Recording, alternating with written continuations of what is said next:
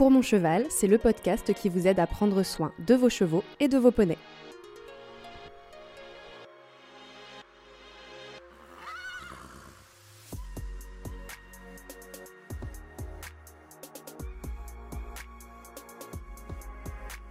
Quand vous voulez tranquilliser un cheval, vous devez vraiment avoir une voix très grave.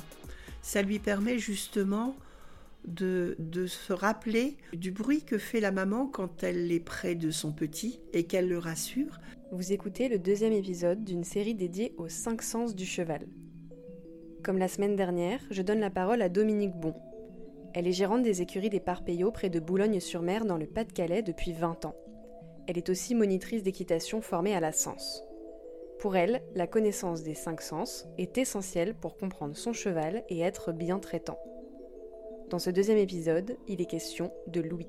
L'ouïe est plus développé chez les chevaux que chez les humains. Ils sont capables d'entendre des ultrasons que nous n'entendons pas, explique l'IFCE, Institut français du cheval et de l'équitation.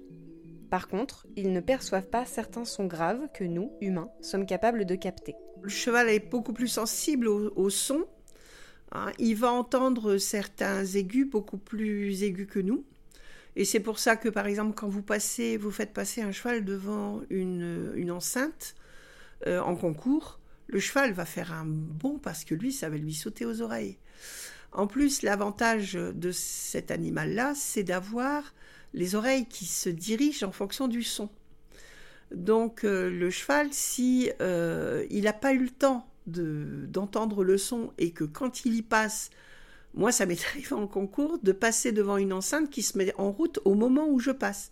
Je peux vous dire que mon cheval a fait un sacré bon. À partir de ce moment-là, l'animal a besoin justement de prendre l'habitude. J'ai demandé à Dominique Bon s'il y a des sons plus agréables que d'autres pour un cheval. Les sons graves, les sons graves sont tranquillisants pour le cheval. Un cavalier qui va être à cheval, alors moi je me souviens, j'avais une propriétaire qui avait une voix de crécelle. Elle arrivait sur le parking, son cheval couchait déjà les oreilles. Elle descendait dans la cour pour arriver près de son box. la jument était au fond du box. Elle ne supportait pas sa voix. Et j'ai su après qu'elle a eu un accident. Le cheval a fini par lui faire payer cette voix qui était, même pour nous, qui était agressive, euh, beaucoup trop aiguë. Euh, quand, vous voulez, euh, quand vous voulez tranquilliser un cheval, vous devez vraiment avoir une voix très grave.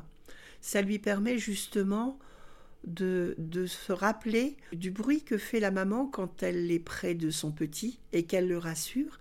Elle a une sorte de vibration qu'elle fait pour le rassurer, qui est très grave et qui permet justement au poulain de, de se sentir tranquille. Donc quand vous débourrez un cheval, souvent il faut avoir une voix grave, tranquille, posé, jamais rapide. Il faut qu'il ait le temps. Il faut qu'il ait le temps. Laissez le temps au cheval de euh, d'apprécier cette, euh, Ça lui fait une musique, euh, c'est vibratoire en fait. Hein. Les sons graves. Nous mobilisons Louis de notre cheval quand nous interagissons avec lui, au repos ou au travail, pour le prévenir de notre présence, le rassurer, parfois le réprimander. Nous pouvons également l'utiliser via le clicker training pour renforcer des comportements. C'est ce qu'explique Agathe Sensal dans l'épisode 1 de Pour mon cheval, que je vous invite bien évidemment à écouter. Dominique Bon me donne son avis sur le fait de parler à son cheval pendant le travail. Vous pouvez travailler dans le silence si votre corps est reposant. Vous avez des gens qui parlent tout le temps. Alors ça, c'est un autoradio, c'est ce que j'appelle des autoradios, c'est galère parce que le cheval, à la limite, écoute même plus. Et il faut à tout prix, si vous donnez une consigne ou un il faut être concis de manière à ce que le cheval ne soit pas noyé dans les informations. Il comprend ce que vous dites, il est polyglotte. Hein. Moi, j'ai un cheval que j'ai travaillé, sa propriétaire était anglaise, elle lui parlait en anglais, moi j'ai parlé en français. Mais en fait, je pense que c'est dans la vibration qu'on donne, dans le mot qu'on donne, le cheval comprend. Après, euh, vous avez des chevaux, moi mes chevaux d'attelage savent compter. Euh, on lui dit un pas devant, ils avancent d'un pas. Un pas arrière, ils reculent d'un pas. les mots ont de l'importance à partir du moment où, comme les enfants, on les a enrichis avec des mots mais toujours les mêmes. Le gros gros défaut de l'humain, c'est son inconstance verbale.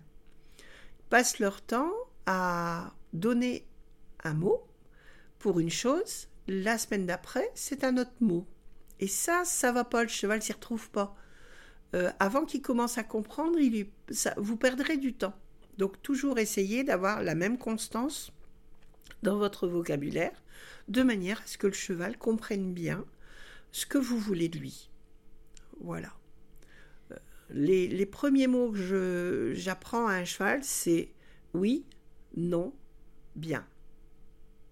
C'est court, c'est concis, le cheval comprend. J'ai ensuite interrogé la monitrice sur d'éventuels besoins de silence du cheval. Il a besoin de se reposer parce que ça dort pas beaucoup un cheval, donc euh, il a besoin de se reposer. Mais euh, la musique, il aime. Donc, euh, par exemple, vous pouvez mettre de la musique dans les écuries, ça ne le dérange pas, à condition de respecter ses moments de sommeil. Le, le soir, c'est fait quand on éteint les lumières. Si le cheval peut être au repos, c'est pas plus mal. Enfin, j'ai questionné Dominique Bon sur l'usage de l'ouïe dans la communication entre chevaux. L'IFCE rappelle que le statut de proie du cheval fait qu'il communique discrètement. S'il produit des sons, c'est qu'il est soit dans une situation d'urgence, soit dans un environnement sécurisant. Dominique Bon note que chaque son permet de transmettre une information. Ils entendent un cheval qui est très loin, donc euh, ça permet justement de pouvoir communiquer. Pareil, toujours dans cette histoire du chassé qui a besoin de communiquer au loin et de, euh, de savoir ce qui se passe. Voilà, pour sa survie, toujours. Les chevaux utilisent une, euh, plusieurs types. Le hennissement, le grognement.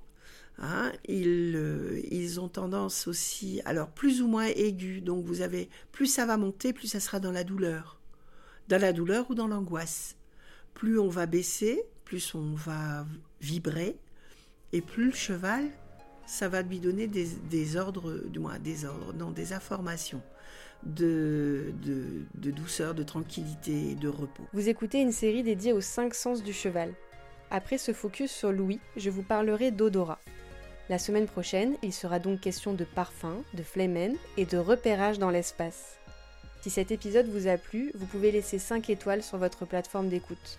Vous pouvez aussi parler du podcast autour de vous pour le mettre dans un maximum d'oreilles et me retrouver sur les réseaux sociaux, Instagram, LinkedIn et Facebook pour me faire part de vos retours et envies. Je suis tout oui. Merci pour les chevaux et à bientôt.